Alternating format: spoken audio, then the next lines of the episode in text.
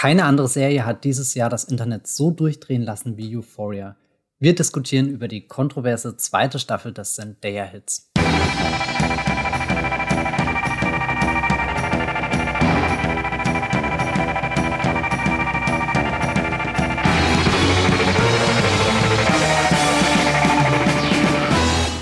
Hallo und herzlich willkommen zu einer neuen Ausgabe von Streamgestöber, dem Movieplot Podcast, wo wir über alles Mögliche reden, was mit dem Thema Streaming zu tun hat. Letzte Woche haben wir uns die erste Staffel von Das Buch von Boba Fett auf Disney Plus angeschaut. Diese Woche ja, geht es in eine ziemlich andere Richtung. Wir besprechen nämlich Euphoria. Da kam jetzt nach einer langen Wartezeit endlich die Folgen der zweiten Staffel bei uns in Deutschland auf Sky. Zuerst wurde das Ganze nur auf dem Streamingdienst Sky Ticket veröffentlicht und jetzt ist das auch äh, linear bei Sky Atlantic zu sehen. Vermutlich genau an diesem Tag, wo dieser Podcast veröffentlicht wird, wenn alles hinhaut. Mein Name ist Matthias Hopf und ich bin ein Teil der Movieplot-Redaktion. Ich übernehme hier heute für die Ausgabe die Moderation, werde allerdings nicht alleine über Euphoria reden. Ich habe mir da einen Experten, einen Fachmann einen großen Fan ins Boot geholt. Ähm, das ist der Patrick Reinbott. Äh, Patrick, hallo, wie geht es dir? Hallo Matthias, mir geht's gut. Äh, ja, das mit dem äh, großen Fan unterstreiche ich. Beim Rest bin ich jetzt nicht so sicher mit Experte und allem drum und dran, aber ich freue mich, hier zu sein und über Euphoria heute zu sprechen. Das ist gut. Ich habe schon das Gefühl, wenn wir so in der Redaktion immer über die Serie reden, dass du da in den eng engeren Kreis an Expertinnen hineingehörst. Deswegen, ach ja, wir schauen jetzt einfach mal, wie wir so durch diese Staffel kommen. Es gibt ja einiges zu besprechen, aber kannst du uns vielleicht mal ganz kurz einen Eindruck davon verschaffen? Was ist denn eigentlich dieses Euphoria? Warum reden Menschen darüber? M muss ich das kennen? Ja, also erstmal ganz allgemein angefangen. Euphoria ist äh, eine US-Serie, die es seit 2019 gibt. Ähm, hat damals eben 2019 mit der ersten Staffel angefangen. Ähm, damals ja, hat es gedauert bis heute, bis die zweite Staffel kam. Da werden wir jetzt gleich noch drüber sprechen, warum. Oder aber erstmal grundsätzlich noch mal zur Story von Euphoria. Also es ist eine, naja, nicht unbedingt klassische, aber es ist schon so eine typische äh, Teenie-Highschool-Serie, wie man sie eigentlich aus den USA kennt. Nur alles noch mal ein bisschen exzessiver und äh, teilweise tabubehafteter als so die klassische Durchschnittsserie oder Durchschnittsfilm zu dem Thema. Ähm, es geht um viele verschiedene jugendliche äh, Teenager in der Serie. Also es ist so ein ganzer Ensemble-Cast aus verschiedenen Charakteren. Im Mittelpunkt der ersten Staffel steht vor allem Rue, die gespielt wird von Zendaya. Die ist auch so ziemlich der größte Star der Serie. Ihr kennt sie ja auch vor allem äh, aus den Spider-Man-Filmen äh, mit Tom Holland als MJ. Oder jetzt zuletzt auch im Dune, dem großen Blockbuster, hat sie auch eine kleine Rolle gehabt. Äh, wird auch im zweiten Dune-Film äh, mit dabei sein, in einer größeren Rolle. Und ähm, sie spielt eben diese Rue, das ist eine Jugendliche, die äh, stark drogenabhängig ist und ist, äh, die erste Staffel dreht sich vor allem sehr viel um so die Abwärtsspirale, in der sie sich befindet, äh, wie sie von den Drogen nicht loskommt, wie sie äh, wirklich in diesem Kreislauf gerät aus. Es wird besser, es wird wieder schlechter und erkundet natürlich auch so ein bisschen, woran das liegt, ähm, warum sie drogenabhängig ist und ähm, ja, es geht auch dann noch um einige andere Charaktere, die eben an dieser Highschool sind, um die sich Euphoria dreht. Da ist unter anderem in der ersten Staffel auch noch ähm, Hunter Schäfer als Jules zu sehen. Ähm, das ist eine Transgender-Figur, in die sich äh, Rue dann verliebt. Und da geht es auch so ein bisschen um die Liebesbeziehung zwischen den beiden, die auch ziemlich komplex ist und auch eben nicht so einfach. Und ähm, ja, es gibt einige verschiedene Nebenfiguren noch. Ähm, ich weiß gar nicht, ob wir die jetzt alle hier aufführen können. Aber um äh, generell noch mal über, also wenn ihr noch mehr über Euphoria erfahren wollt, was auch die erste Staffel betrifft, kann ich euch äh, einen älteren Podcast von uns empfehlen, den wir auch schon aufgenommen haben zur ersten Staffel. Da hört ihr noch mal in aller Tiefe alles Mögliche, was wir zur ersten Staffel schon auch viel geschwärmt haben, würde ich sagen. Also wir haben sehr, sehr positiv auch schon über die Serie gesprochen. Ähm, sie ist jetzt auch durch die zweite Staffel wieder extrem großes Thema gewesen. Also Euphoria generell kann man sagen, ist auch ein Riesenerfolg für den Sender HBO, ähm, der die Serie produziert und ähm, hat unglaublich gute Einschaltquoten gehabt, die zweite Staffel jetzt, und ist auch generell so ein total starkes äh, Social Media äh, Thema, bringt unglaublich viele witzige Memes hervor, wird ständig gerade von der jungen Zielgruppe, die die Serie auch anspricht, obwohl sie eigentlich genau genommen gar nicht für die allerjüngste jüngsten freigegeben sein äh, dürfte. Ähm, dadurch hat sie natürlich auch so einen großen Meme-Charakter und wird auch über Instagram, Twitter, TikTok und so weiter verbreitet und ist eben dann extrem großer junger Fanliebling auch. Und ähm, genau, das ist so ein bisschen erstmal grundsätzlich zu Euphoria und ja, jetzt reden wir ja. dann über die zweite Staffel. Genau, auf diese zweite Staffel warten wir wirklich schon lange und irgendwie habe ich das Gefühl, entweder hat Euphoria Staffel 1 vor zehn Jahren Premiere gefeiert oder erst irgendwie letzte Woche. Also ich kann das durch diese Pandemie super schwer einschätzen, aber die Pandemie ist auch der Grund, warum sich das gerade alles so verzögert und verzerrt, denn eigentlich hat HBO damals gemerkt, naja gut, Euphoria, da haben wir wieder einen Hit beim Publikum gelandet. Äh, wir sind auf dem besten Weg zum popkulturellen Phänomen da hat die zweite Staffel ziemlich schnell grünes Licht bekommen, aber als dann eben klar wurde, okay, äh, wir müssen jetzt hier mit dem Coronavirus erstmal äh, uns herumschlagen, da ist natürlich auch diese Produktion ins Stocken gekommen. Ich glaube, die Dreharbeiten sollten damals tatsächlich kurz vor knapp beginnen, doch dann äh, hieß es, naja gut, erstmal alle Produktionen runterfahren. Davon war nicht nur Euphoria betroffen, sondern im Endeffekt die gesamte Filmindustrie was, was eben Filme und Serien angeht. Und ich denke, ihr da draußen und auch wir hier vor den Mikrofonen haben das am eigenen Leib erfahren, wie wir uns einschränken mussten. Was ich sehr erstaunlich finde, dass Sam Levinson, also der kreative Kopf hinter der Serie, der auch viele Episoden äh, selbst geschrieben und inszeniert hat, dass der während der Pandemie eigentlich ziemlich äh, erfinderisch war und mehrere Projekte umgesetzt hat. Dazu gehört unter anderem ein Schwarz-Weiß-Film mit äh, auch Zendaya hier in der Hauptrolle, Malcolm and Marie, der ist so ein bisschen aus der Not heraus entstanden, als er eben merkte, okay, er kann jetzt nicht mehr im großen Stile drehen, äh, hat er da eine ganz kleine äh, Crew zusammengetrommelt, sich in ein sehr elegantes, schickes Haus zurückgezogen und dort ein Drama äh, inszeniert. Da ist auch hier John David Washington in einer Hauptrolle zu sehen, den ihr bestimmt aus Tenet kennt, den äh, Christopher Nolan Blockbuster, den jüngsten da. Mm, und dann hat äh, Sam Levinson auch gesagt, ja, okay, die zweite Staffel von Euphoria, die wird noch ein bisschen dauern, bis wir da wieder mit großem Cast und großer Crew drehen können. Denke ich mir jetzt was anderes aus. Und herausgekommen sind zwei Sonderepisoden, die auch als Specials jetzt zwischen diesen beiden Staffeln äh, gezählt werden. Die wurden veröffentlicht im Dezember 2020 und im Januar 2021, also jetzt auch schon wieder ein ganzes Jahr her. Und die fungieren so ein bisschen als Brücke. Ähm, legen den Fokus auf äh, Rue und auf Jules und äh, Nate spielt natürlich auch eine Rolle, den kriegt man aus der Serie nicht raus. Das ist der große äh, Bösewicht, nenne ich ihn jetzt einfach mal. Da werden wir jetzt hier im Gespräch auch noch mehr drauf zu sprechen kommen. Und das Tolle von diesen zwei Episoden ist, dass sie wirklich so, so fokussiert auf die Figuren gehen und, und du hast fast schon das Gefühl, du, du schaust da so, so, so eine kleine Blase hinein, die, die völlig unabhängig von allem anderen existiert. Dieses Gefühl hatte ich vor allem bei der allerersten dieser beiden Sonderfolgen, die im Endeffekt an einem Abend in einem Diner äh, stattfindet. Das ist ein Gespräch zwischen Rue und äh, ihrem Sponsor, äh, der hier übrigens gespielt wird von einem ganz großartigen Coleman Domingo. Also Zendaya ist nicht die einzige brillante Schauspielerin in diesem Cast, sondern noch viele andere tolle Namen auch dabei. Patrick, hast du diese zwei Folgen gesehen? Konnten die für dich so ein bisschen die zweite Staffel oder das Warten auf die zweite Staffel erträglich machen? Oder hattest du danach das Gefühl mit, okay, die wurden halt jetzt reingeschoben, aber im Endeffekt kann man sie auch überspringen. Nee, also ich fand gar nicht, dass man sie überspringen kann. Ich fand, die waren wahnsinnig guter Mehrwert, einfach so für die Wartezeit natürlich auch. Ich meine, es war immer noch, es hat immer noch sehr lang gedauert, nachdem die Folgen da waren, bis wir jetzt die zweite Staffel bekommen haben, weil ist ja noch mal fast oder ungefähr genau ein Jahr vergangen dann.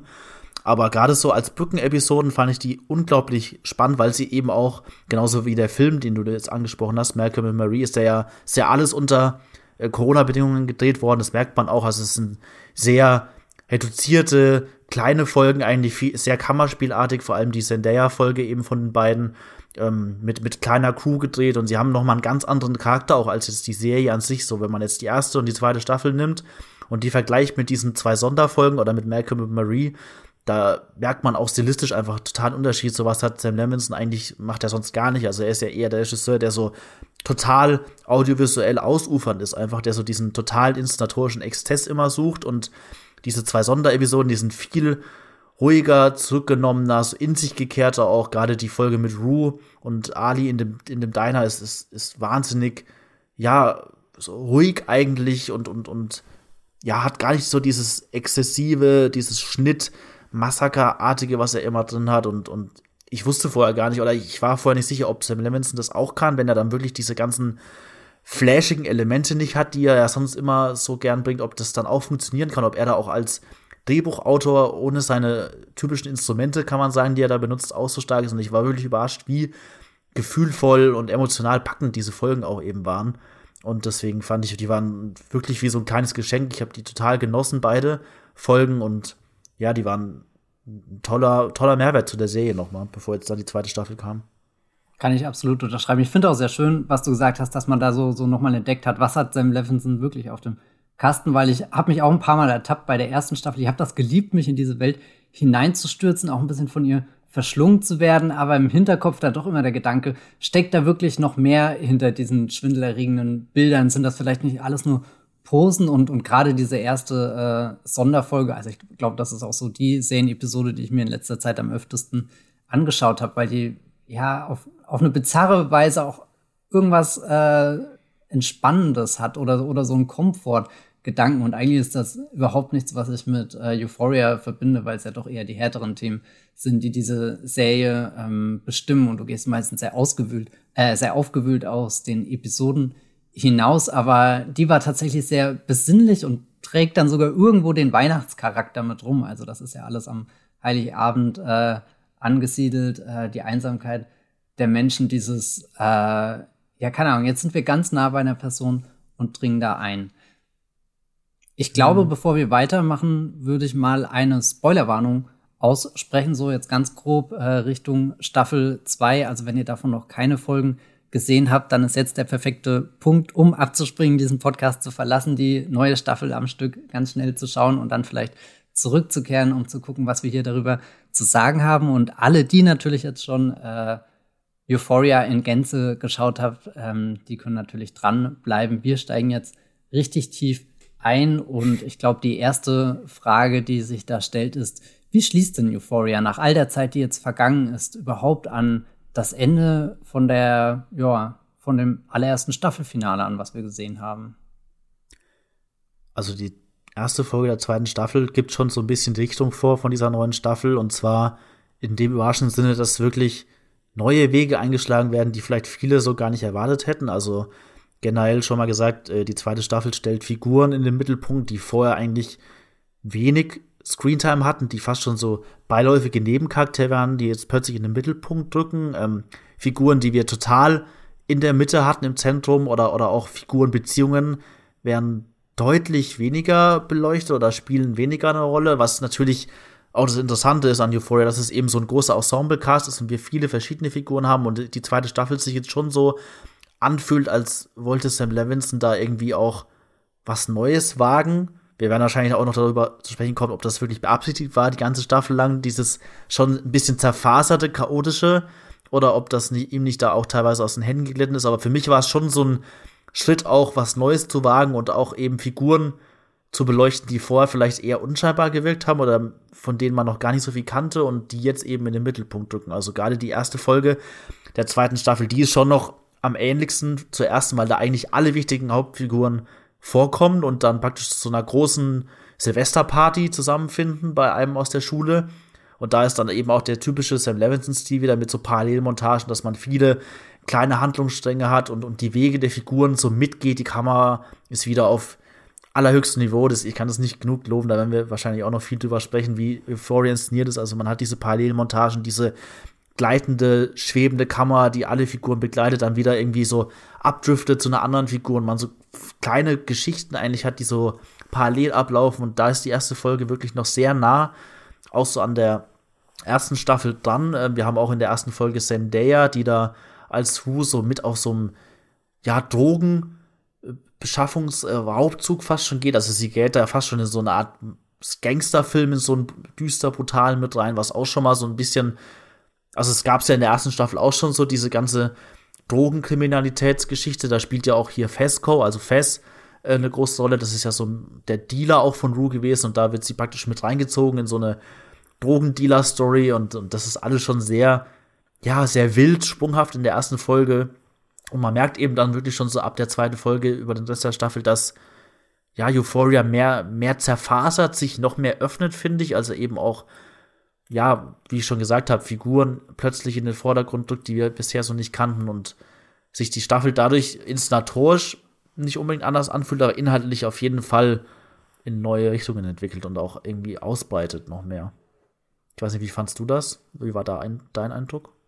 Ich war ein bisschen überrascht dadurch, dass die zwei Special-Folgen, die ja eben davor veröffentlicht wurden, die haben ja diesen Hardcore-Fokus auf eben zwei mhm. Figuren. Und das sind dann natürlich auch noch die zwei Figuren, die davor das Zentrum der Staffel waren. Und dann beginnt die zweite Staffel erstmal mit diesem Flashback, der dir äh, Fescos Vergangenheit zeigt. Und da war ich erstmal so, wow, okay, ist das überhaupt die richtige Serie? Nochmal überprüft im Menü, wo habe ich denn hier drauf geklickt? Dann stand da Euphoria Staffel 2, dachte ich, okay, alles klar. Und äh, der, der visuelle Stil, der ähnelt sich ja dann doch sehr der, der ersten Staffel. Also es katapultiert einen nicht komplett heraus, aber es hat ganz kurz für so einen überprüfenden Blick bei mir ähm, gesorgt. Und dann war ich aber irgendwie sehr, sehr, sehr angetan von dem Gedanken, dass die Serie jetzt noch einen Schritt zurücktritt und uns einfach dieses, dieses ganze soziale Geflecht auch aus einer anderen Perspektive nochmal zeigt, was wir davor schon, also wir sind ja davor schon ein bisschen durch dieses tiefe Wasser von Euphoria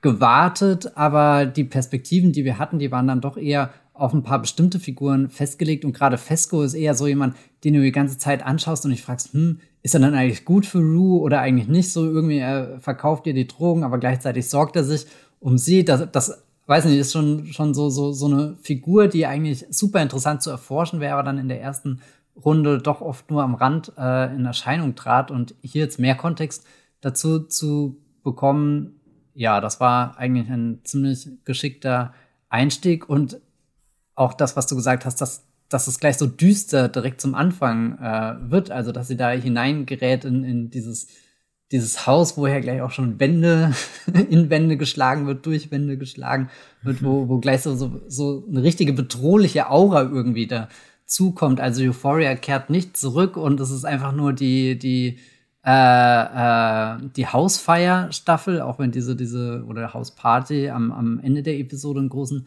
Teil ausmacht, sondern es ist auch so eine Staffel, wo du zurückkehrst und merkst, okay, irgendwie sind die ganzen Figuren, die Welt ist minimal erwachsener, ernster, düsterer, grimmiger geworden. Also vielleicht so ein bisschen wie der Switch von Harry Potter und die Kammer des Schreckens zu Harry Potter und der Gefangene von Azkaban, wo, wo dann A, der Stimmbruch da ist, der, der dir klar macht, okay, das sind nicht mehr die Kinder, die ich in den ersten zwei Filmen äh, kennengelernt habe, sondern auch irgendwie auf einmal ganz viele Schatten auftauchen. Sirius Black, ein Mörder, läuft darum und ich habe keine Ahnung, warum ich diesen Vergleich eigentlich gerade so auswähle, weil ich glaube, ansonsten zwischen äh, Euphoria und Harry Potter existieren jetzt nicht so viele äh, Parallelen. Aber ja, im Endeffekt sind das beides zwei Coming-of-Age-Geschichten in sehr außergewöhnlichen äh, Umgebungen, die ziemlich intensiv werden können. Was ich noch sagen wollte, äh, die Hausparty am Ende das ist ein ziemlich gutes Setup, um so klar zu machen, okay, wir haben hier jetzt so ein Drehkreuz und das sind alle Figuren, die gerade im, keine Ahnung, in unserem Cast sind.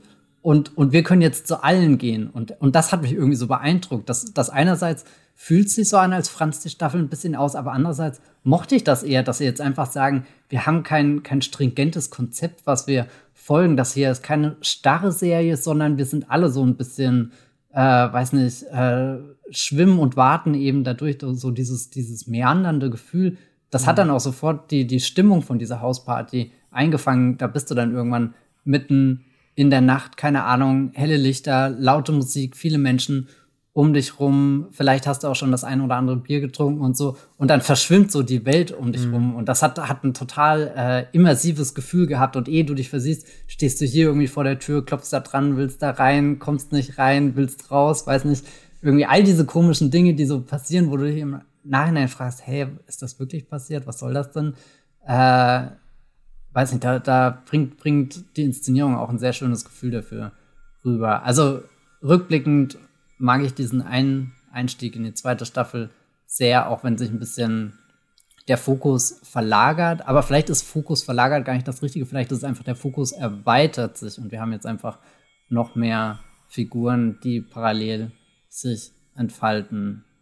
Ja, also Fokus verlagern stimmt schon in dem Sinne, wie dann eben die Staffel weitergeht, finde ich, weil dann durch diese, durch diese, diesen Fokus auf die no äh, Figuren, die bisher nicht so viel vorkamen, ist es schon so, dass einfach Fanlieblinge und Sachen, die, die man aus der ersten Staffel so stark gewohnt war und von denen man jetzt mehr sehen wollte, das bekommt man oft in der zweiten Staffel einfach nicht. Also gerade so die, diese Beziehung, die ja ziemlich dramatisch geendet hat zwischen Rue und Jules jetzt, ähm, die wird ganz wenig nur aufgegriffen in der zweiten Staffel. So generell sind Zendaya und Hunter Schäfer haben da deutlich weniger Szenen, als man jetzt, glaube ich, im Vorfeld erwartet hätte, so, wenn man denkt, man schaut jetzt die zweite Staffel Euphoria und die Beziehung zwischen den beiden war ja so das emotionale Zentrum in der ersten Staffel auch.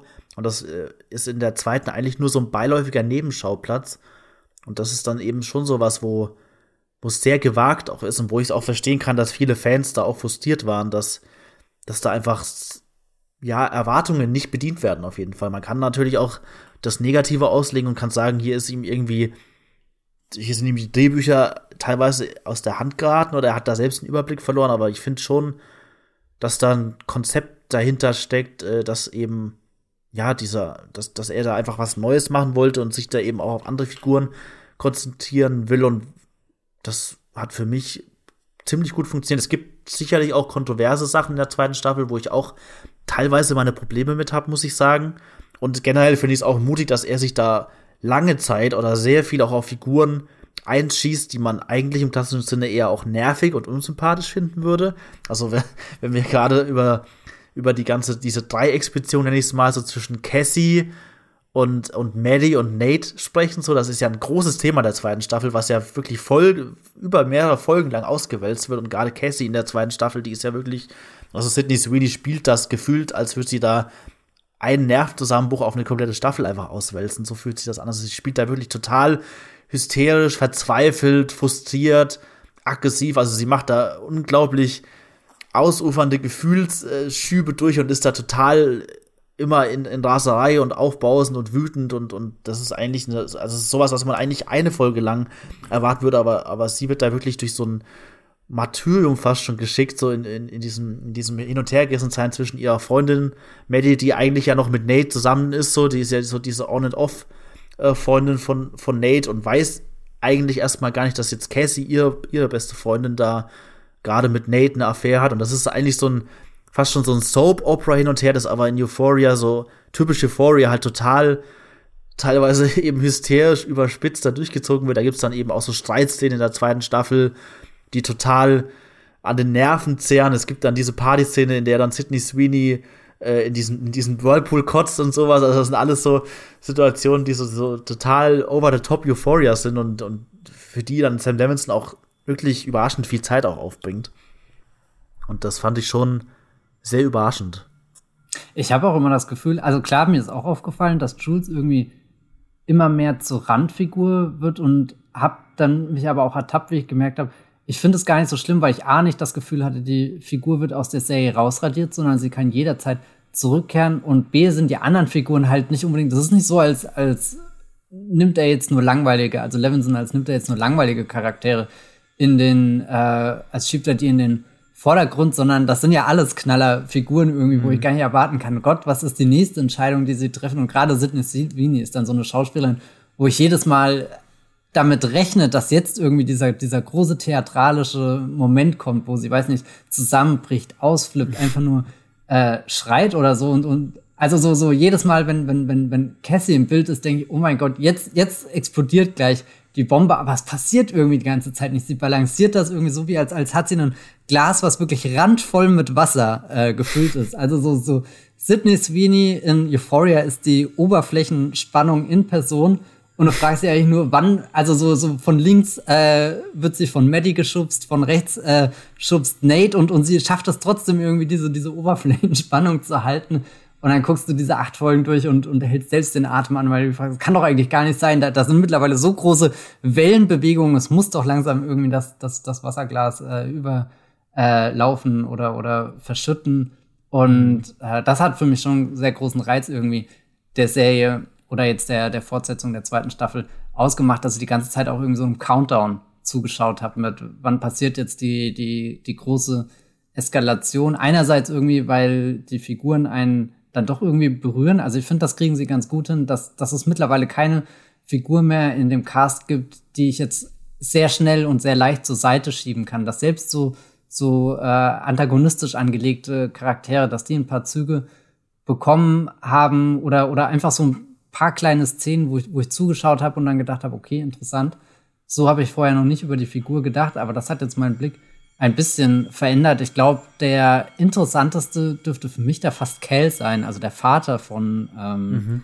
Nate. Äh, das ist ja eigentlich eine Figur, die konntest du davor sehr zielstrebig als Arschloch abstempeln. Der bekommt jetzt ähm, mehr Facetten, bekommt auch eine eigene Vergangenheit, eine, einen kurzen Flashback-Moment, wo wir sehen, dass, dass sein Leben nicht immer so ausgesehen hat wie jetzt, sondern keine Ahnung, dass er früher zum Beispiel äh, mit seinem besten Freund in eine Schwulenbar gegangen ist und so weiter. Und dass sich das dann angestaut hat äh, in seinem Leben, dass sich das dann auch irgendwo mit Nate weiterspiegelt. Und keine Ahnung, er hat ja dann auch diesen, diesen Moment, wo, wo, wo er einfach alles fallen lässt und irgendwie in den Hausflur pinkelt, um, weiß nicht, mhm. ein tolles Zeichen zu setzen. Und um Gottes Willen, also Cal ist keine, keine ähm, bemitleidenswerte Figur oder sowas geworden, sondern in vielen Facetten immer noch ziemlich abstoßend, so wie er als Vater in dem Raum steht. Und das gleiche gilt auch für, für Nate. Also Sam Levinson begeht nicht den Fehler, die, die Figuren zu tragisch zu machen und, und sie dann dir so reinzudrücken mit, ja, guck mal da, der hat da ein Trauma und da ein Trauma, so, dass du, weiß nicht, Mitleid bekommst und weiß nicht was, sondern die haben schon noch alle ihre Ecken und Kanten, aber sie haben trotzdem auch immer noch diesen, diesen, diesen einen Moment, wo du sie anschaust und dir denkst, ha, stimmt das, das geht auch noch in ihren vor. Und für so den Bruchteil einer Sekunde kannst du nachvollziehen, warum sie so handeln, auch wenn man es nicht wirklich unterschreiben kann, wie sie handeln. Und, und das hat mich auch irgendwie über den, den Lauf der ganzen Staffel auf Trab gehalten, dass ich mich nie zurücklehnen konnte und einfach mal sagen konnte, ja gut, die Figur ist jetzt für mich geklärt, abgeschlossen oder so, sondern eigentlich musste ich jede Szene schauen und danach für mich neu einordnen, wo sich gerade wer in dem Euphoria-Umfeld befindet. Hast du das auch ja. so wahrgenommen?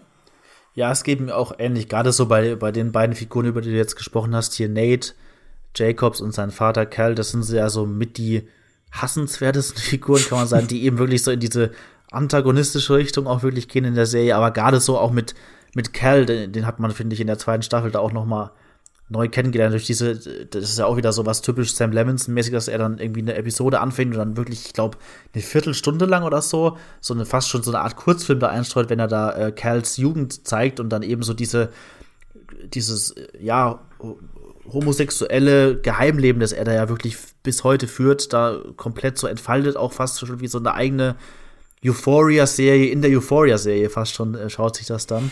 So in diesen ersten 15 Minuten und dann eben auch später. Ich glaube, das ist in derselben Folge dann auch, wenn er wirklich dann besoffen nach Hause kommt und dann praktisch in diesem Moment eigentlich sein komplettes Familienleben, das er als Fassade da aufgebaut hat, zerstört so, da wirklich offen seine Meinung sagt und das war schon so ein, eine der, finde ich, beeindruckendsten Szenen in der zweiten Staffel auch wirklich, wo eben Nates Vater, der in der ersten Staffel wirklich auch so mit der Schlimmste war, ähm, nur um da noch mal kurz drüber zu sprechen, er hat ja dann dieses, also er hat ja Jules praktisch unter einem falschen Vorwand so gecatfischt, würde man sagen, so gelockt praktisch in Hotelzimmer und, und hat äh, mit, mit ihr Sex gehabt und hat das Ganze gefilmt und das geht auch in der zweiten Staffel darum, dass da praktisch so eine Art, ja, so ein, so ein Videomitschnitt einfach von existiert auf einem USB-Stick. Und da geht es eben auch darum, äh, wo ist dieser USB-Stick, äh, in wessen Hände geht der jetzt und trotzdem ist so Cal in der zweiten Staffel wirklich auch mehr zu so einer tragisch bemitleidenswerten Figur mehr geworden als jetzt Nate. Also Nate ist wirklich ganz schwierig, so für mich ein sehr schmaler Grad. Also ich, bei dem kann ich wirklich kaum Verständnis aufbringen, weil die zweite Staffel da wirklich teilweise auch Szenen auspackt, wo ich gar nicht fassen konnte, was ich da jetzt gerade gesehen habe. Ich fand zum Beispiel diese, diese äh, Szene in der Folge, wo, wo er von, von ähm, Maddie diesen USB-Stick holen will und weiß, dass er bei ihr ist, dann geht er da mit einer Pistole zu ihr ein und macht's und dann kommt diese russisch, äh, russische Roulette-Sequenz. Ich dachte, unfassbar. Das ist also, das ist selbst für Euphoria-Verhältnisse eine so überspitzte Szene gewesen, wo ich dachte, das, das äh, unfassbar, das kann man eigentlich nicht so bringen.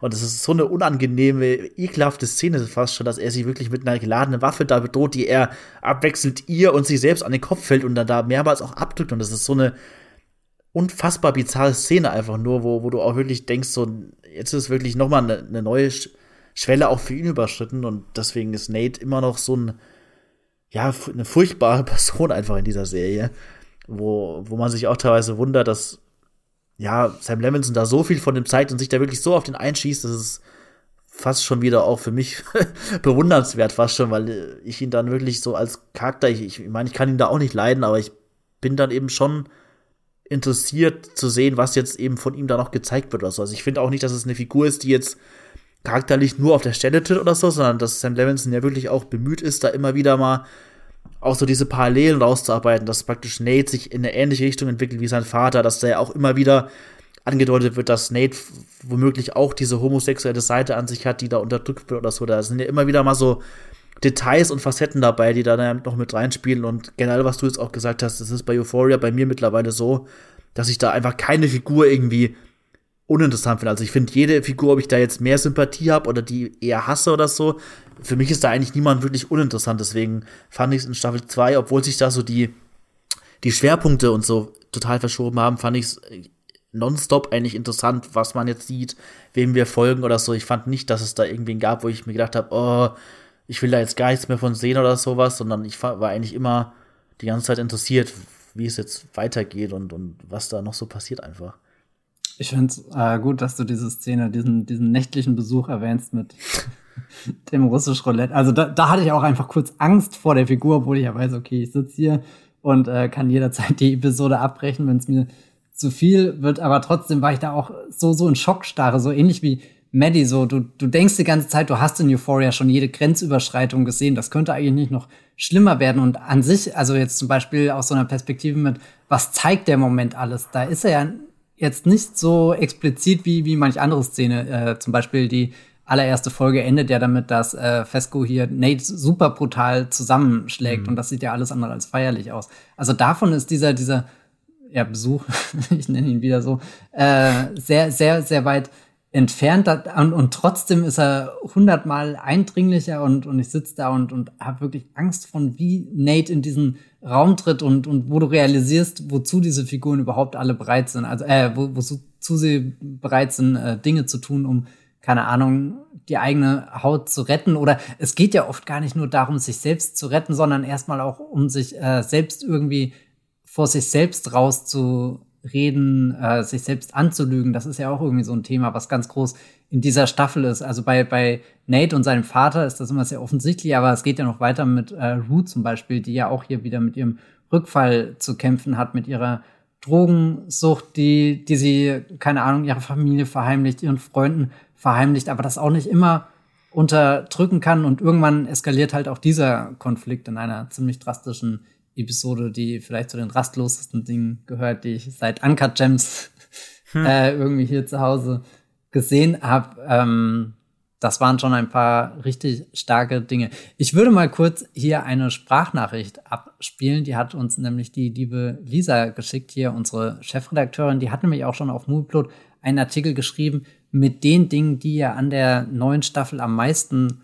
äh, ja, die sie da am meisten gestört haben. Und ich finde das, glaube ich, mal interessant, diese Stimme auch zu Wort kommen zu lassen. Und vielleicht können wir dann da auch drauf eingehen, wie das uns äh, ergangen ist, ob wir das ähnlich sehen oder auch nicht. Ich sage Ton ab.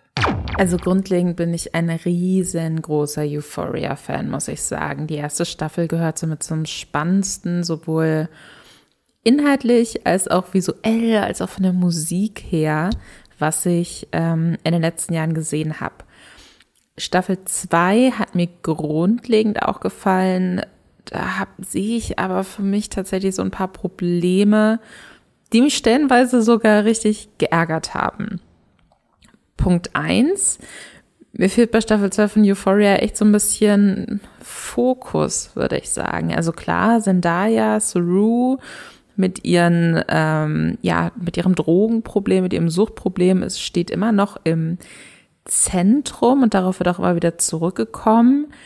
Ansonsten ähm, wirkt die Erzählung aber so ein bisschen unfokussiert, gerade so zum Schluss hin. Immer wenn man denkt, okay, das wird jetzt sicherlich nochmal aufgegriffen, ähm, wird's, wird's fallen gelassen und dafür haben wir dann plötzlich äh, eine dreiminütige Szene, wo ein Nebencharakter einen kompletten Song auf der Gitarre vorspielt, statt irgendwie, weiß ich nicht, wichtige Fragen vielleicht zu beantworten oder auf äh, Charaktere nochmal zurückzukommen, die in der vorherigen Folge irgendetwas entschlossen haben oder einen wichtigen Schritt gegangen sind. Und ähm, das hat sich für mich so sehr fragmentiert angefühlt. Also eher wie so eine Art ähm, audiovisuelles Moodboard, als wie eine Serie, die mir was erzählen möchte. Und das hat mich ein bisschen geärgert. Der zweite Punkt, der mich enttäuscht hat, war, dass Charaktere, die in der ersten Staffel eine sehr, sehr große Rolle gespielt haben und äh, auch echt so Fanfavoriten waren, dass die äh, in der zweiten Staffel sehr, sehr zurückgestuft wurden. Klar, es ist ein großer Cast, man muss auch nicht jedem immer gleich viel Raum einräumen und man kann ja auch den Fokus mal auf andere schieben. Aber was ich wirklich ärgerlich fand, war wie Cat, gespielt von Barbie Ferreira, die ähm, in der ersten Staffel ja so als Plus-Size-Person irgendwie, da geht's ganz viel um so Selbstliebe und die eigene Sexualität entdecken und so. Die steht in Staffel 2 eigentlich nur noch im Hintergrund rum, äh, hat eine gute Szene, wo es eben um so toxische Selbstliebe geht und macht ansonsten super eklig mit ihrem Freund Schluss und, und das war's. Und das verstehe ich nicht, warum das so gelöst wurde. Das hat mich geärgert. Und ähm, Jules, also der Charakter von Hunter Schäfer, ähm, ist ja auch super wichtig, so als Ruths Freundin einfach ein super wichtiger, präsenter Charakter eigentlich in der Serie, taucht in Staffel 2 auch immer nur am Rand auf und wird dann von Rue angeschrien oder darf mal ein bisschen äh, in Moody-Beleuchtung weinen und das war's. Das fand ich auch nervig. Ähm, Punkt 3 ist für mich, dass es so eine Storyline gibt, ähm, die überhaupt nicht weitergeführt oder aufgelöst wird. Vielleicht wird das dann was für Staffel 3. Wenn ja, bin ich sehr gespannt. Aber Rue lässt sich mit so einer, ähm, leiht sich quasi Drogen von so einer Drogendealerin, die auch so mit Menschen offensichtlich handelt und wo es auch so ein bisschen um Zwangsprostitution geht. Und als Rue quasi diese Drogen, das Geld für diese Drogen nicht bringt, ähm, ist sie zwischenzeitlich eingesperrt in der Wohnung von dieser Drogendealerin, entkommt dann aber und dann war's das. Und man dachte, man denkt sich so, oder ich dachte mir so, okay, krass, dann war die wohl doch nicht so böse oder so mächtig aus irgendeinem Grund. Also ganz, ganz komisch. Äh, vielleicht wollten sie sich das echt so ein bisschen unelegant dann für Staffel 3 aufheben. Und Punkt 4, und vielleicht sehen das manche Leute auch anders, und das ist auch in Ordnung. Aber mir war das wirklich viel zu viel Nate Jacobs in Staffel 2. Das ist ja so der erklärte Bösewicht irgendwie von Euphoria, dieser super toxische, gewalttätige Typ, den aus irgendeinem Grund trotzdem immer sehr viele Mädels verliebt sind. Der nimmt viel zu viel Raum ein, finde ich, in der zweiten Staffel. Ähm, interessant ist, dass sein Vater auch sehr viel Raum einnimmt, der so der zweite große Bösewicht aus Staffel 1 war, der aber irgendwas Interessantes zu erzählen bekommt. Nate Jacobs bekommt es nicht. Nate Jacobs ist einfach nur immer sehr viel im Bild. Und das nervt mich. Und ich möchte, dass es aufhört. Ja, der allererste Punkt, der Fokus. Ich glaube, das ist ja bei unserem Gespräch schon ein bisschen angeklungen, dass, dass sich hier Dinge verändern. Ich persönlich muss einfach sagen, ich fand es nicht so ähm, schlimm. Ehrlich gesagt schaue ich Dinge gerne, in denen ich mich verlieren kann, sei das ein Terence Malick-Film, der ja jetzt auch nicht die äh, stringenteste Handlung hat, oder hier bei Euphoria dieses Eintauchen in die verschiedenen Welten. Ich glaube, Patrick, du hast auch schon gesagt, dass du das nicht so schlimm fandest, oder? Nee, aber ich kann es schon verstehen, den Eindruck, und da können wir auch ein bisschen so über Behind the Scenes, sage ich mal, sprechen, weil mhm. es ist mittlerweile schon bekannt geworden, dass äh, die zweite Staffel Euphoria, so wie sie jetzt ist, nicht so geplant war die ganze Zeit. Also bei der ersten Staffel, da merkt man schon, da waren die Drehbücher deutlich durchgeplanter, da war das wirklich, also soweit ich weiß, wurde das alles wirklich schon länger im Voraus so geplant, wie wir das dann bekommen haben. Staffel 2, wir haben ja schon drüber gesprochen, ähm, wurde erstmal durch die Pandemie total getroffen. Ähm, das sollte ja eben Anfang März, glaube ich, eben kurz bevor das dann weltweit wirklich zu diesem Ausbruch kam, äh, sollte das gedreht werden, dann wurde es verschoben, dann kam, ähm, dann hat Sam Levinson eben erstmal Malcolm mit Marie und die zwei Bonusfolgen gedreht. Und als dann die Dreharbeiten zur zweiten Staffel beginnen sollten, ähm, wurde jetzt auch schon berichtet, auch von, von Stars aus dem Cast, ähm, dass wirklich kurzfristig, kurz vor der, ähm, kurz vor dem Produktionsstart, vor den Dreharbeiten, hat Sam Levinson wirklich nochmal alle Drehbücher anscheinend grob verändert, die schon fertig waren. Was eben auch Vorteil und Nachteil ist von so einer Serie, die wirklich sehr stark von einer einzigen künstlerischen Kraft lebt. Also, wir haben auch schon drüber gesprochen, dass Sam Levinson unfassbar in diese Serie involviert ist. Also, er ist der Schöpfer, Showrunner.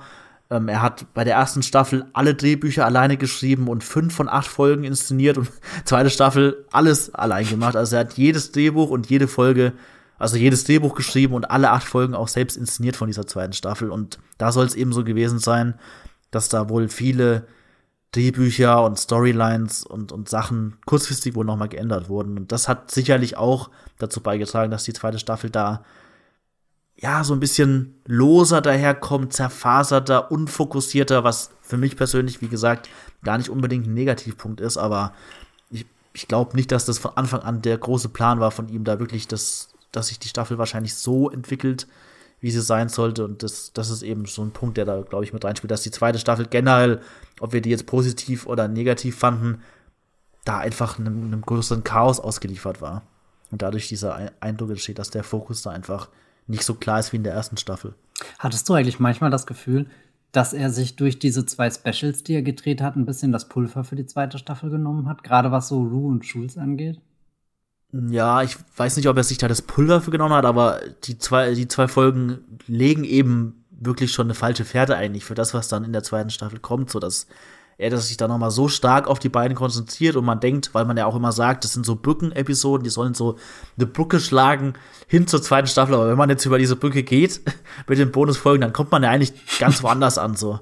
Also es ja. ist jetzt nicht so, dass die zweite Staffel gar nichts mehr mit, mit der Beziehung zwischen Rue und Schulz zu tun hat. Es gibt immer mal wieder ein paar Momente, so kleine Szenen, die das thematisieren, aber es ist wirklich gar nicht mehr der, der, der Hauptfokus der, der Serie. Deswegen sind die eigentlich eher eine falsche Fährte, als jetzt wirklich irgendwie, dass er da schon Pulver verschossen hat oder so, weil ja. er dann wirklich, ja. Ja, nee, äh, ich wollte gerade einfach sagen, fühlt sich eher wie so eine Coda oder so ein Epilog für äh, hm. die erste Staffel dann an, aber.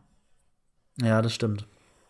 Ja, ganz so schlimm finde ich es nicht. Ich glaube, äh, was äh, bei Lisa aber sehr gut rauskommt, ist hier, dass Cat zum Beispiel so eine Figur ist, wo du richtig merkst, wie sie unter die Räder gerät. Äh, super spannender Handlungsstrang in der ersten Staffel, wie sie da äh, im Internet auf einmal diesen, diesen Fame erlangt und dadurch auch ein Selbstbewusstsein und dann jetzt in diesem Zwiespalt steht mit, ist dieses Selbstbewusstsein überhaupt echt oder basiert das letzten Endes nicht auch auf einem Trugschluss? Und das klingt zwar auch hier in der zweiten Staffel immer mal wieder an, aber weiß nicht, da war ich manchmal, hab, hab manchmal auf Wikipedia nachgeschaut, ist sie überhaupt noch im Cast drin oder gehört sie zum Hauptcast? Warum kam sie denn dann schon wieder so kurz vor? Also das ist vermutlich die Figur, wenn ich eine rausgreifen müsste, wo, wo ja, wo ich es auch am meisten vermisst habe, dass sie da irgendwie Präsenz hat in dieser Serie. Oder eben keine hm. Präsenz mehr. Ja, geht mir genauso. Also ich fand auch den Umgang mit ihr schwierig bis frustrierend. Also da hätte ich es fast schon konsequenter gefunden, wenn sie gar nicht mehr vorgekommen wäre, was natürlich auch schlecht gewesen wäre, weil ich ihr Storyline in der ersten Staffel auch super fand. Das war auch mal was anderes. So, das hat sich von anderen Sachen auch nochmal abgehoben, thematisch so. Es war ihre eigene, ja, diese Thematik gab es einfach so dann in der Serie nicht mehr. Oder das hat, die hat eben das abge gebildet mit dieser ganzen Body Positivity Sache auch so mit, mit, als, als so eine schon übergewichtige Figur, die da eben so einen ganz neuen Blick auf ihren Körper findet und wie sie damit umgeht. Das war, das war so eine, so eine super Storyline einfach, die in der zweiten Staffel so komisch irgendwie angeschnitten wird. Es gibt eine Montage in der zweiten Staffel relativ viel, die ist super. Da, da geht es eben auch wieder darum, so wie ist dieses Selbstbild im Internet und, und was ist so, wie, wie so dieser Druck, der da auf einen einpasst, so von diesen ganzen Schönheitsidealen und wie man sich zu präsentieren hat, wie, wie sie davon so überfordert wird. Das ist so eine super Szene, die an das anknüpft, was die erste Staffel mit ihr gemacht hat, aber im weiteren Verlauf der Staffel ist es wirklich ganz komisch, so als wäre das so eine, als wären da so ein paar Outtakes und, und irgendwie Schnittmaterial von ihr, das irgendwie noch rumlag, eingebaut worden, wo, wo Sam Levinson selber nicht wusste, ob er das jetzt benutzen sollte oder eher nicht. Man muss auch hier wieder dazu sagen, es gibt Gerüchte, die sind mehr oder weniger konkret, dass es wohl auch am Set zum Streit gekommen sein soll zwischen der Schauspielerin Barbie Ferreira und Sam Levinson, dass sie wohl auch eben nach den ersten zwei, drei Folgen teilweise auch vom Set gestürmt sein soll, weil es da einfach Streit gab und er deswegen wohl auch als, aus Frust äh, über diesen Streit sie deswegen so ja, sehr, sehr schlecht einfach dann ihre Figur so behandelt hat, äh, kaum noch äh, vorgekommen ist. Aber da, da, wissen wir tatsächlich auch nicht genau, wie sehr das stimmt. Also da gibt es keine wirklich offiziellen Bestätigungen für sowas. Das können wir nur mutmaßen. Aber das soll wohl auch einer der Gründe sein, eben, dass, dass die Dreharbeiten teilweise aus dem Ruder gelaufen sind. Ähm, es gibt auch einige Berichte davon, dass generell überhaupt die Produktion von Euphoria sehr kräftefordernd ist für den ganzen Cast, für alle Beteiligten, weil Sam Levinson, wenn man sich die Serie anschaut, wird man das ja merken, dass es ein unglaublich inszenatorisch versierter Regisseur, der da wahnsinnig aufwendig choreografierte Sequenzen teilweise mit drin hat. Auch das Schauspiel, wir haben ja schon drüber gesprochen, so Stars wie Sidney Sweeney, was sie da Folge für Folge für, für Schauspielleistungen abrufen müssen. Das ist schon sehr fordernd und es soll wohl auch bei der zweiten Staffel sehr lange Drehtage gegeben haben, wo teilweise über zwölf Stunden am Stück dann gedreht wurde, irgendwie sieben Tage die Woche oder so. Also es ist eine, eine Produktion anscheinend, die extrem sowieso unter Spannung dann steht, gerade wenn Sam Levinson da alleine die Zügel in der Hand und, und da nicht noch irgendwie Leute im Hintergrund sind, die das Ganze leiten.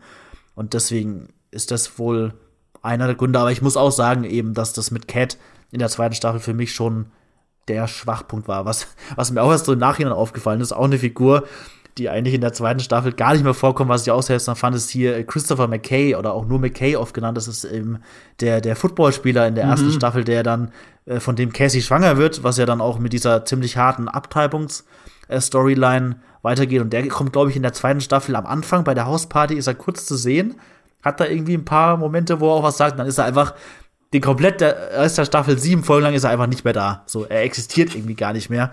Was ich auch sehr seltsam fand, so gerade in Bezug auf Cassie und wie dann diese ganze Geschichte rund um Cassie und Maddie und ähm, Nate so passiert, dass da irgendwie McKay gar nicht mehr vorkommt oder so. Das fand ich dann auch ein bisschen seltsam, so als würde er gar nicht mehr existieren in der Serie.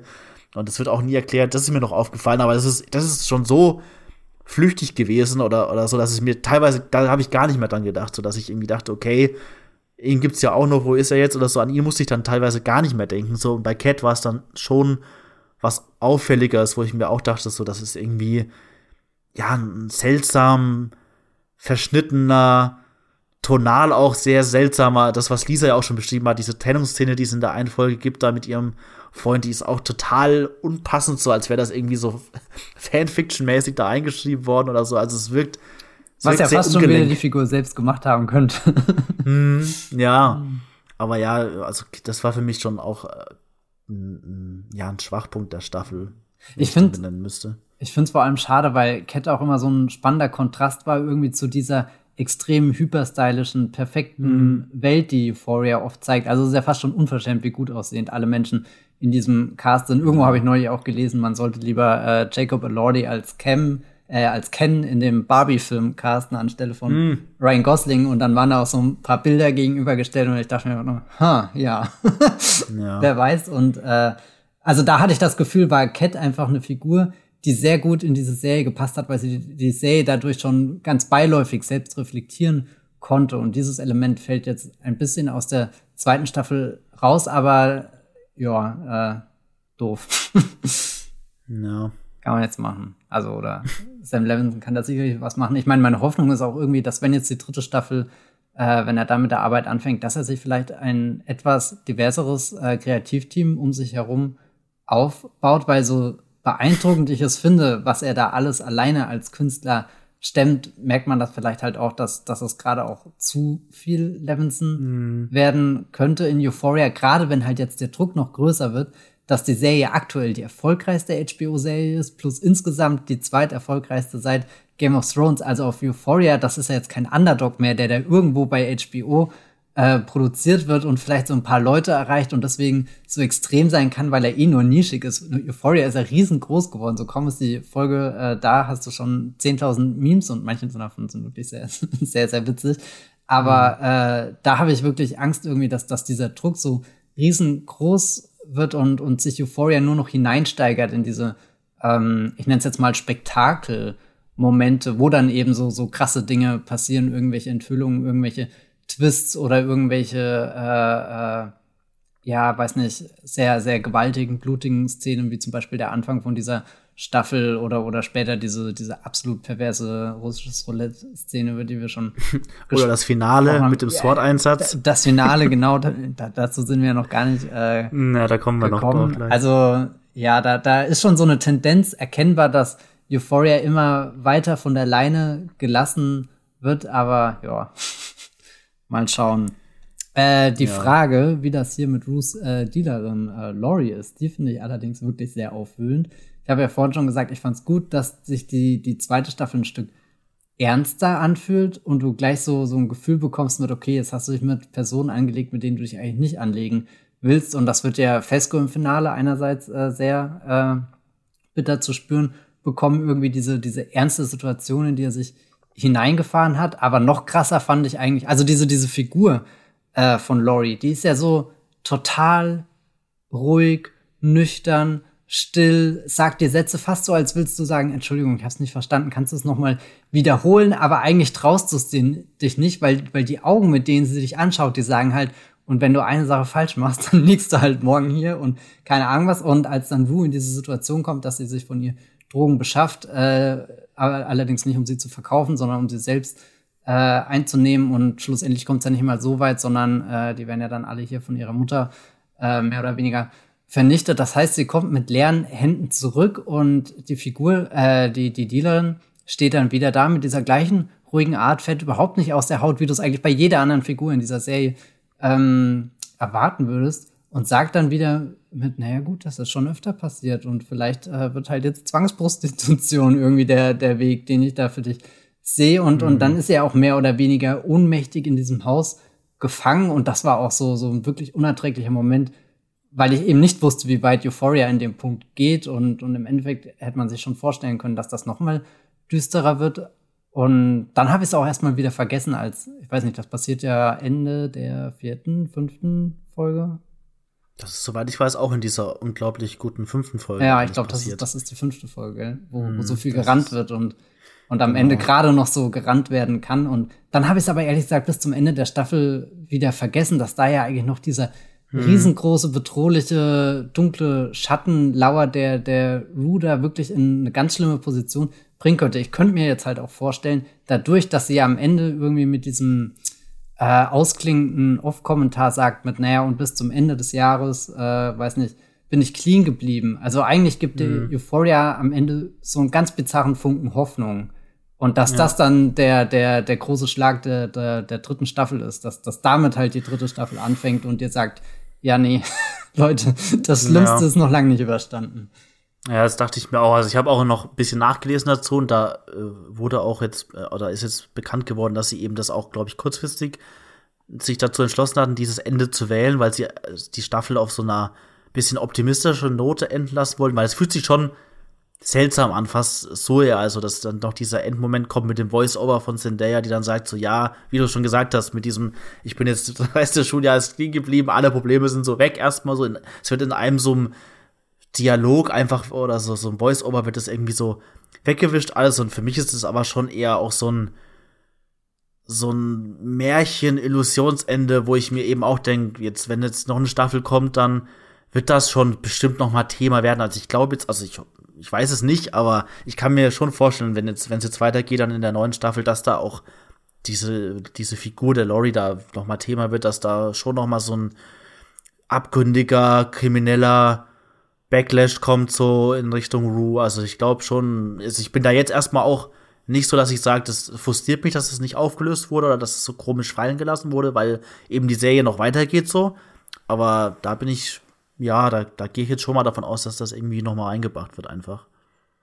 Ein Gerade weil ja auch Russo, finde ich, ein Stück weit jetzt nicht die zuverlässigste Erzählerin einfach ist, dass man ja auch sagen kann, so, sie sagt das so als so eine Art, also für sie selbst schließt sie so dann die Staffel ab so und sagt so, okay, es ist alles gut geblieben, aber es kann natürlich auch sein, dass so die dritte Sta äh, die erste Folge der dritten Staffel vielleicht so anfängt und dann irgendwie zeigt, so was ist eigentlich wirklich passiert, so in dieser Zeitspanne von dem, was sie da gesagt hat und was dann wirklich so passiert ist. Das ist so eine auch wieder so ein Spiel ist mit, mit dem, was wir jetzt überhaupt glauben können, was wirklich real ist, was gespielt ist oder so, was ja auch nochmal ein großes Thema der letzten beiden Folgen ist mit dem Theaterstück oder so, weil da ja auch viel so mit Realitätsebenen gespielt wird und dem, was man glauben kann oder was jetzt irgendwie nur gespieltes Theater so wirklich in diesem Sinne ist.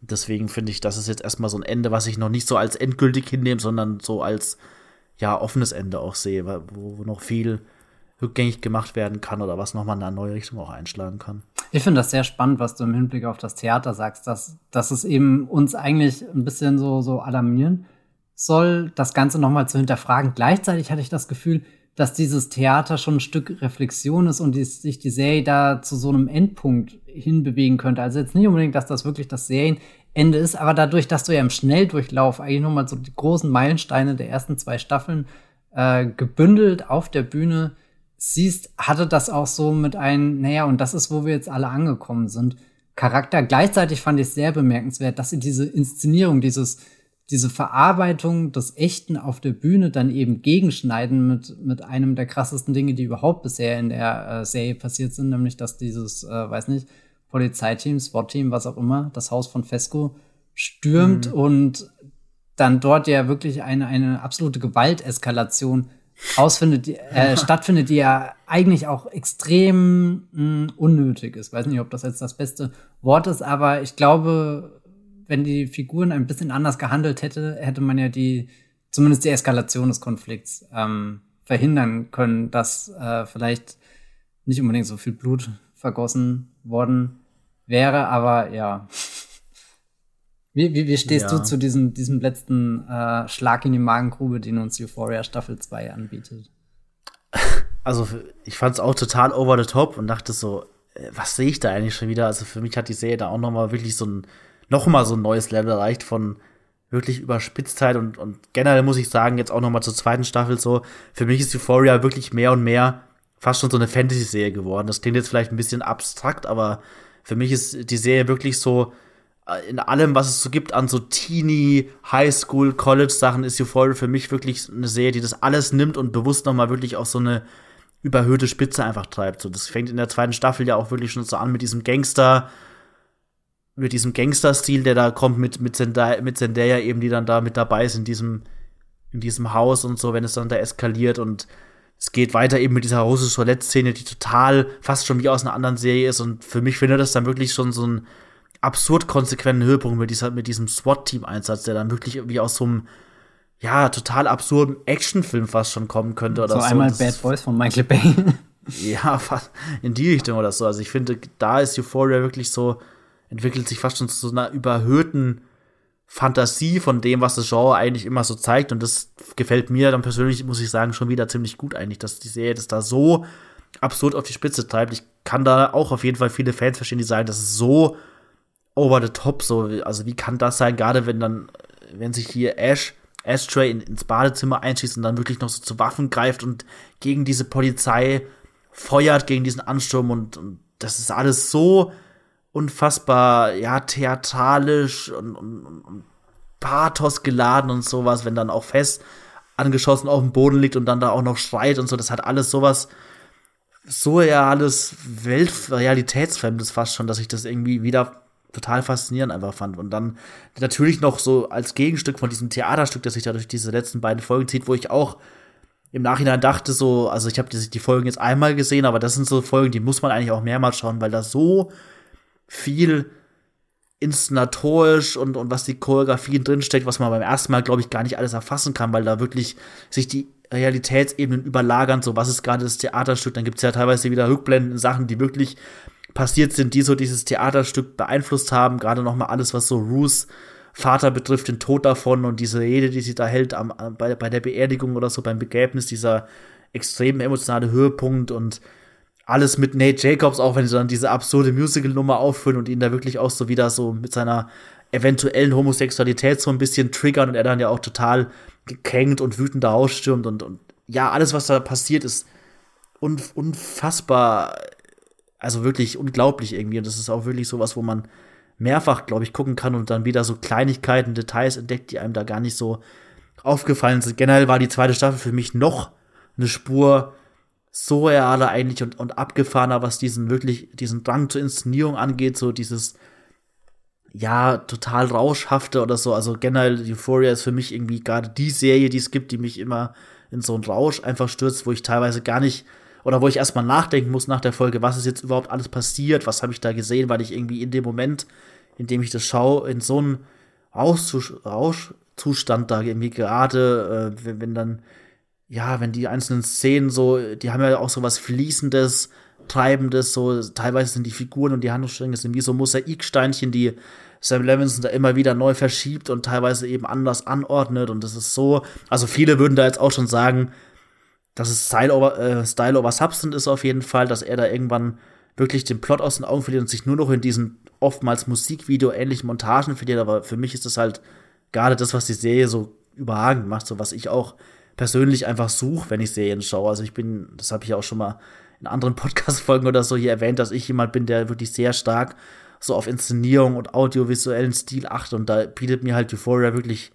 alles, was ich eigentlich an einer Serie liebe, so im Überfluss. Also gerade das, was mir oft bei anderen Serien fehlt, so wirklich ein Stil, so, so ein Kino, Kinoformat einfach schon in der Serie. Das hat wirklich Euphoria so im, im Überfluss einfach. Und da, da kann ich mich irgendwie so treiben lassen in der Serie. Ich werde da in so einen Rauschzustand versetzt, dass ich da wahrscheinlich auch berechtigte Kritikpunkte, die bei mir einfach manchmal ein bisschen untergehen, weil ich dann da so ja berauscht einfach bin von den Folgen und dachte jetzt, also ich habe sie ja auch, jetzt ist es ja gerade so, dass jetzt die deutsch synchronisierten Folgen bei Sky starten und ich habe äh, die im englischen Original schon Woche für Woche geschaut, also immer eine Folge pro Woche und da war es wirklich so, die, die Folge ist so auf einen eingestürzt, so an, auf einen übergeschwappt und man hat danach erstmal wirklich so verarbeiten müssen, was hat man da gerade wieder gesehen. Also wirklich jede Folge auch der zweiten Staffel, auch wenn sie teilweise eben inhaltlich so ein bisschen zerfasert waren, waren wirklich, also jede einzelne Folge war für mich da ein Erlebnis. Und äh, deswegen kann ich da insgesamt wieder auch nur sehr euphorisch, euphorisch äh, von Euphoria äh, schwärmen. Und ja, für mich ist die Serie halt wirklich mehr so ein Erlebnis als jetzt so eine herkömmliche Serie, wo man, wie wir es jetzt eigentlich gemacht haben, viel auch über die Figuren diskutieren kann und was da so passiert. Aber eigentlich ist der Stil, den man schwer beschreiben kann, schon immer noch das, was Euphoria zu so einem wirklichen Ereignis einfach macht. Das für mich auch eigentlich kaum eine andere Serie gerade bieten kann.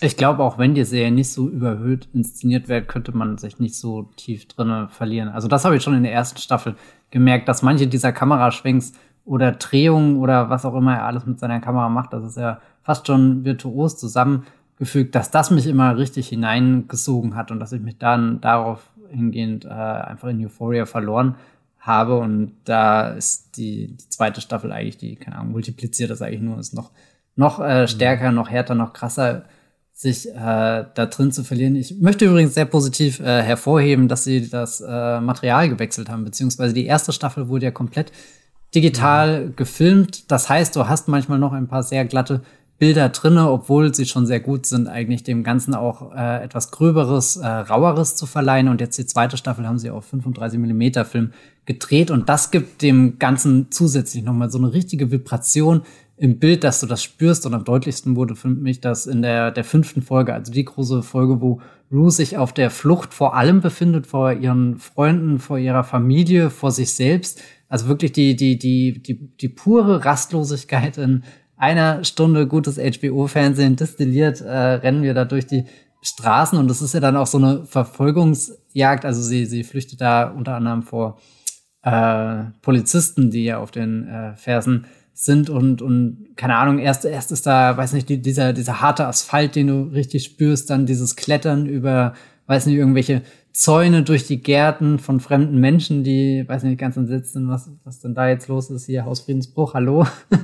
Und äh, es steigert sich immer weiter und immer weiter und also wenn, wenn du hier von Euphoria und einer rauschhaften Erfahrung sprichst, da konnte ich das in dieser Folge definitiv nachvollziehen und später auch das äh, mit dem Theaterstück, bei dem die Grenzen verwischen zwischen dem, was gerade wirklich auf der Bühne inszeniert ist, auf dem, was gerade in der Wirklichkeit der Serie passiert und auf dem, was so, so Blicke in die Vergangenheit äh, der, der Figuren und auch irgendwie das Innere der Figuren sind. Also da, weiß nicht, da, ich habe es tatsächlich auch erst einmal geschaut, aber das ist so, so eine Folge, wenn ich die das nächste Mal schaue, glaube ich, achte ich da dann immer ganz genau drauf, um herauszufinden, wo befinden wir uns gerade so wozu gehört diese Satzhälfte jetzt wirklich? Das finde ich immer ganz faszinierend, wenn du, wenn du immer so merkst, die Figuren reden und du denkst, du, das gehört noch zu dem einen Dialog dazu, aber eigentlich ist das schon eigentlich ein Satz, der metaphorisch auf irgendwas Größeres anspielt, irgendwie die ganze Entwicklung der Figur beschreibt oder noch schöner, wenn diese Sätze aus einer Szene kurz so ein Stück länger hängen bleiben und in eine andere Szene quasi mit reingleiten und dann so,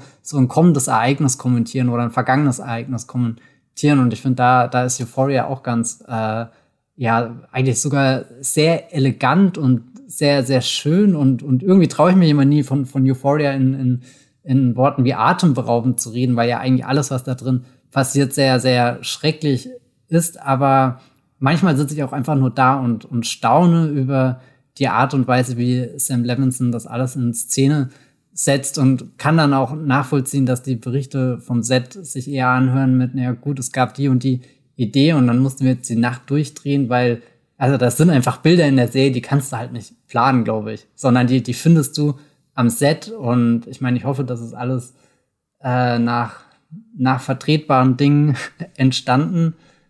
Ähm, ja, aber ja, ja, diese, diese, diese rauschhafte Erfahrung auf alle Fälle. Ja, ja, ich bin auch gespannt, wie es jetzt weitergeht. Darüber haben wir auch schon gesprochen, ob jetzt wirklich, ob es jetzt dazu kommen könnte, dass er in der dritten Staffel ein bisschen eingeschränkt wird, dass HBO ihm da so ein bisschen in Zaum halten will, weil wir eben noch nicht wissen, was auch so hinter den Kulissen abging. Ich meine, HBO, wenn wir jetzt nochmal über die Quoten sprechen, kann eigentlich nur mehr zufrieden sein. Also aus, aus Quotensicht haben die da eigentlich keinen Grund, da irgendwelche Änderungen jetzt vorzunehmen, weil er wirklich gerade die mit die beliebteste Serie, die aktuell läuft, einfach abgeliefert hat. Also unglaublich gute Quoten. Die Serie ist auch, hat den offiziellen Rekord schon aufgestellt, dass sie die am meisten darüber getweetete Serie der letzten zehn Jahre ist. Also 30 Millionen Tweets hat Euphoria schon hervorgebracht. was ich auch äh, als jemand, der auch auf Twitter ist, bestätigen kann, immer wenn die Folgen liefen, da ist unglaublich viel los gewesen. Jede Folge tritt da extrem viele lustige Memes los und es gibt ja auch so diesen Running Gag mit diesem äh, mit diesen Bildern halt so, ich bin jetzt gestylt für die Euphoria High oder so, dass man so diese extravagantesten mhm. Outfits überhaupt hat, weil ja eben auch, wie du schon gesagt hast, in der Serie alle so unglaublich gut aussehen und einfach viel zu krass für so für so Highschool-Teenager angezogen sind und so. Also sie sehen ja alle wirklich aus, als wenn die gerade so vom, vom Laufsteg kommen oder so, teilweise irgendwie so Fashion-Shows oder sowas. Also das ist auch so, ja, die, die Serie ist einfach gerade so unglaublich in der Popkultur auch einfach verankert. Die hat so ein, ist so ein eigenes Phänomen einfach geworden, dass sie, dass sie so gerade eben auch wegen der jüngeren Zielgruppe da diesen unglaublichen Hype losgetreten hat. Und deswegen bin ich gespannt, ob wir dann bei einer dritten Staffel, die auch noch länger auf sich warten lässt, auf jeden Fall wieder, ob wir da irgendwie hinter den Kulissen da ein bisschen Änderungen erfahren oder da ein bisschen was verändert wird. Ich hoffe es ja ehrlich gesagt, solange jetzt nicht irgendwie Berichte kommen, dass Sam Levinson da wirklich super ekelhaftes Verhalten an den Tag legt, dass da irgendwie Stars oder so da wirklich irgendwie körperlich, psychisch drunter leiden mussten, dass, dass ihm da doch noch ehrlich gesagt freie Hand lassen und ihn da sein Ding machen lassen, weil ich finde, gerade das macht Euphoria eben aus, dass man da nicht eine Serie hat, die jetzt auch stilistisch dann so zerfasert und man da irgendwie dann keinen Stil mehr auserkennt, sondern dass Levinson da wirklich einfach frei drehen kann. So, man merkt einfach, der hat so eine, so eine Stilwut da, der will da so sein Ding durchziehen und ich hoffe halt, dass, dass, dass, dass er das schon weitermachen kann unter den Bedingungen, dass das natürlich alles so seinen rechten Weg läuft. Ich meine, eigentlich müsste das, sollte das möglich sein. Ja, Insofern. also was ich teilweise auch lese, so an, an Berichten, ist, dass der Cast auch wirklich sehr positiv über ihn spricht, dass er auch jemand ist, obwohl er ja wirklich der alleinige Drehbuchautor ist, dass der sich viel Feedback auch einholt von den Leuten, dass sie auch alle viel mit ihm darüber reden, was jetzt gerade irgendwie die Dialoge betrifft oder so, dass sie auch manchmal sagen, ist das jetzt gerade passend, was ich da sagen soll oder so, dass er da auch wirklich so, so eine offene Feedback-Kultur aufpflegt mit dem Cast, also dass er diese auch so mit einbezieht in diesen Prozess und das nicht so ein fast schon diktatorisches äh, Setverhalten ist, glaube ich, was ich so mitbekommen habe. Es ist natürlich auch alles nur so Berichte, die jetzt teilweise, er hat das gesagt, die hat das gesagt, also, also da kann, können wir uns jetzt auch nicht so ein perfektes Bild von machen, was da wirklich abgeht, aber es wirkt schon teilweise, dass er da auch offen ist gegenüber dem Feedback von, von denen und weil sie ja eben auch, der Cast ja noch relativ jung ist oder so, dass er da wohl auch sensibel genug ist und da auch eben auf die Leute schon eingehen soll. Also, hm. aber das, da wissen wir natürlich nicht, was da im Detail alles abgeht.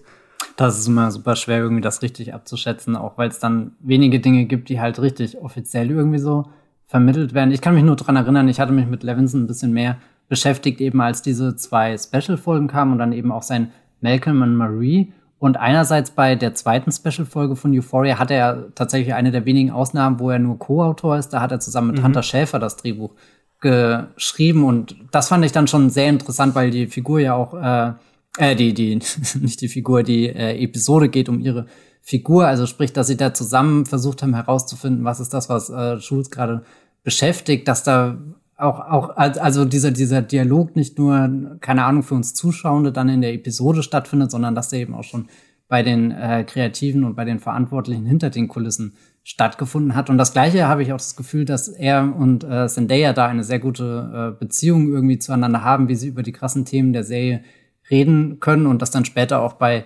Malcolm und Marie, was ja auch ein Projekt ist, was du, glaube ich, unter diesen Umständen, in denen es entstanden hat und die Themen, die es äh, anspricht und so weiter. Ich glaube, glaub, so, ein, so ein Film funktioniert nur, wenn, wenn eine große Vertrauensbasis irgendwie zwischen den Schauspielern und dem Regisseur dann vorhanden ist. Und deswegen war ich da sehr überrascht, als da jetzt so in den letzten Wochen immer mal ein paar konträre Meldungen rauskamen. Aber wird auf ja. alle Fälle spannend, das zu beobachten sein, zumal Euphoria jetzt wirklich kein, keine kleine Serie mehr ist, kein Underdog mehr, sondern im Endeffekt das, das größte Spotlight gerade hat, was, mm. was irgendeine Serie, zumindest bis zum Start von House of the Dragon bei HBO nur haben kann.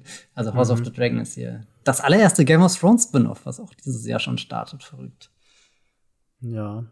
Ja, auf äh, eine dritte Staffel Euphoria müssen wir uns jetzt noch länger gedulden. Ähm, wir haben es jetzt ja schon, wir haben es jetzt gar nicht so direkt gesagt, aber wir haben ja drüber gesprochen. Es ist auf jeden Fall dritte Staffel schon bestellt worden, offiziell.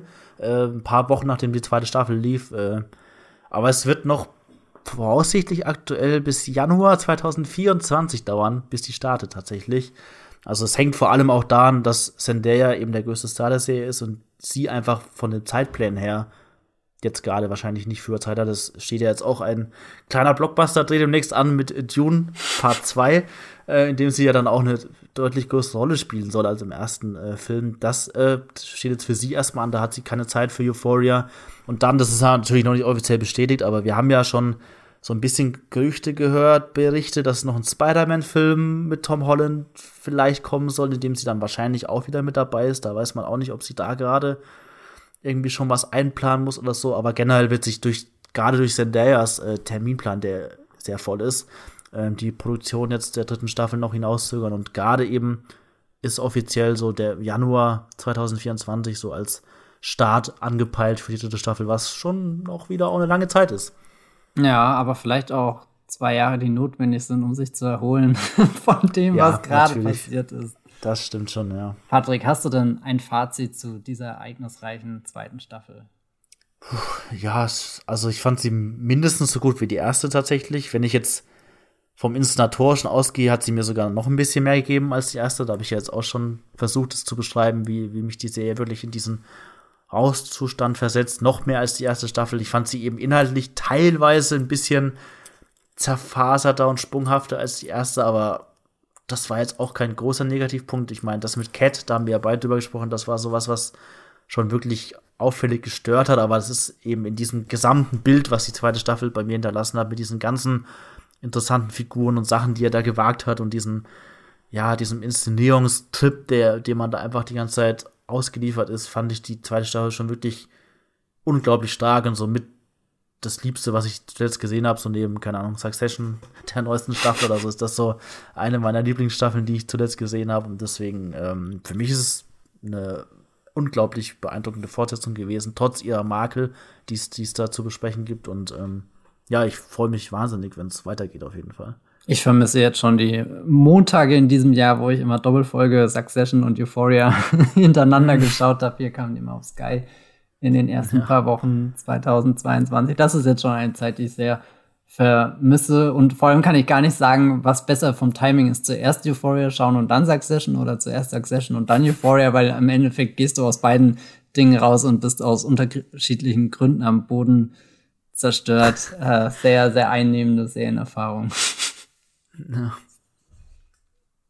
Aber was würdest du sagen, jetzt nochmal so als Fazit bei der zweiten Staffel? Fandest du sie besser, schlechter als die erste? Ich finde, das bewegt sich schon auf einem ähnlichen Level wie die ersten Folgen. Also ich habe irgendwie gemerkt, dass mein Euphoria Peak tatsächlich mit den Special-Folgen war. Da, mhm. da war ich, glaube ich, am, am, tiefsten in der Serie drin. Und irgendwie ist die zweite Staffel nie zu so einem Moment bei mir vorgedrungen, wie eben diese erste Special-Folge mit äh, Rue und ihrem Sponsor in diesem Diner. Ich weiß nicht, das, das hat sich bei mir wirklich im Kopf als wirklich eine, eine der wertvollsten Serien-Episoden der letzten Jahre eingebrannt. Ähm, da, da kommt jetzt die neue Staffel nicht hin, aber es gab trotzdem so, so Momente, da, da konnte ich gar nicht glauben, was ich sehen kann. Und damit meine ich jetzt gar nicht so sehr die großen Schocksachen, sondern jetzt, um nochmal hier auf meine Lieblingsfolge, die fünfte, zurückzukommen. Das ist nicht nur das, wie Ruder durch die Straßen rennt, nicht nur diese Rastlosigkeit, nicht nur die supergeilen 35 Millimeter Bilder oder so, sondern auch der Moment, wo ich gesehen habe, da spricht die Serie unter ihren Figuren gerade was aus. Also die Szenen, wo Rue mit ihrer Mutter und ihrer Schwester,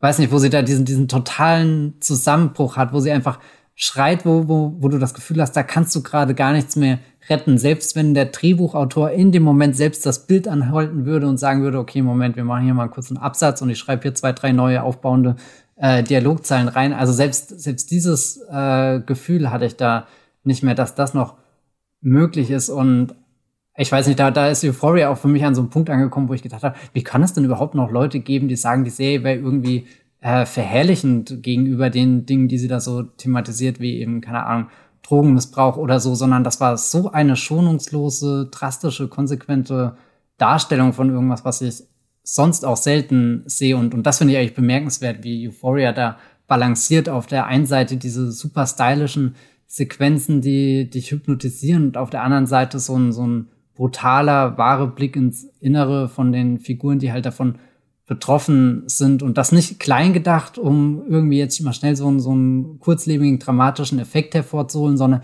nee, wir sind schon im Staffel 2 und wir wissen, wie, wie tief das zurückreicht und haben dann eben sogar ein Finale, wo das alles gleichzeitig verhandelt werden kann. Das Echte, das äh, Inszenierte und äh, eben die, die Erinnerung irgendwie. Und da muss ich sagen, hat mich die Serie teilweise auch wirklich nochmal überrascht und da bin ich beeindruckt daraus gegangen. Also es ist nicht so, dass ich das Gefühl habe, Sam Levinson wiederholt sich. Also auch wenn ich vorhin gesagt habe, ich wünschte, er hätte vielleicht ein paar kreative Kräfte mehr, die ihn unterstützen, aber er ist schon, schon, glaube ich, man kann dem viel zutrauen als, als kreativen Kopf dieser Serie. Ja. Ich würde sagen, damit sind wir am Ende unserer Besprechung der zweiten Staffel von Euphoria angekommen. Ich hoffe, euch da draußen hat es gefallen und möchte mich ganz herzlich bei euch bedanken, dass ihr hier von Woche zu Woche in unseren Movieplot Podcast einschaltet, denn ohne euch wäre das Streamgestöber natürlich nicht möglich. Wenn ihr uns unterstützen wollt, abonniert unseren Podcast. Das könnt ihr tun bei Spotify, bei Apple, bei Podcast Addict und allen anderen Podcast-Apps eures Vertrauens. Und ja, wenn ihr Lust habt, könnt ihr dann natürlich auch noch einen Kommentar, eine Bewertung dalassen. Da freuen wir uns immer gerne. Euer, da freuen wir uns natürlich immer sehr. Euer Feedback und eure Verbesserungswünsche, die könnt ihr an podcast at movieplot schicken. Und wenn ihr darüber hinaus auf dem Laufen bleiben wollt, gibt's noch einen Twitter-Account, dem könnt ihr folgen. Streamgestöber heißt der. Anstatt dem Ö haben wir ein OE. Da findet ihr uns, wenn ihr das in die Suche eingebt. Ähm, Patrick, bist du dann auch bei Twitter oder wo kann man dich so im Internet finden? ich bin auch bei Twitter, ja. Ach, so ein also Zufall. ihr findet mich, ja, bei Twitter und bei Moviepilot äh, findet ihr mich. Bei Moviepilot schreibe ich unter meinem Nickname äh, Mr. Deepad und bei Twitter findet ihr mich unter meinem normalen Namen Patrick Reinbott. Mich finde ich auch bei Twitter als Matthias Hopf oder unter dem Handle at Bibelbox mit 3i und beim Moviepilot schreibe ich natürlich auch ganz viel. Und wenn ihr jetzt noch mehr über Euphoria hören wollt, dann könnt ihr noch mal zurückspringen, ungefähr, ja, zwei, drei Jahre, wann auch immer wir damals den Podcast zur ersten Staffel aufgenommen haben. Auch in dieser Konstellation plus Max war damals noch dabei. Und ich glaube, wir haben in der zweiten Hälfte The King mit Timothy Chalamet noch äh, besprochen. Das ist natürlich auch ein faszinierendes Double Feature, völlig unwissend, dass wir ein paar Jahre später Dune gucken, wo Timothy Chalamet uns hinterher zusammen zu sehen sind, als hätten wir es in diesem Podcast vorbereitet, aber ich glaube, so viele Lorbeeren sollten wir uns nicht geben. An dieser Stelle beende ich diesen Podcast, bedanke mich ganz herzlich bei dir, Patrick, dass du da warst, dir die Zeit genommen hast, hier über Euphoria zu reden. Und an alle da draußen sage ich, streamt was Schönes, wir hören uns demnächst wieder. Das war die neueste Folge von Streamgestöber. Abonniert uns bei Spotify, bei Apple oder der Podcast-App eures Vertrauens und wir freuen uns ganz besonders über eure Bewertungen.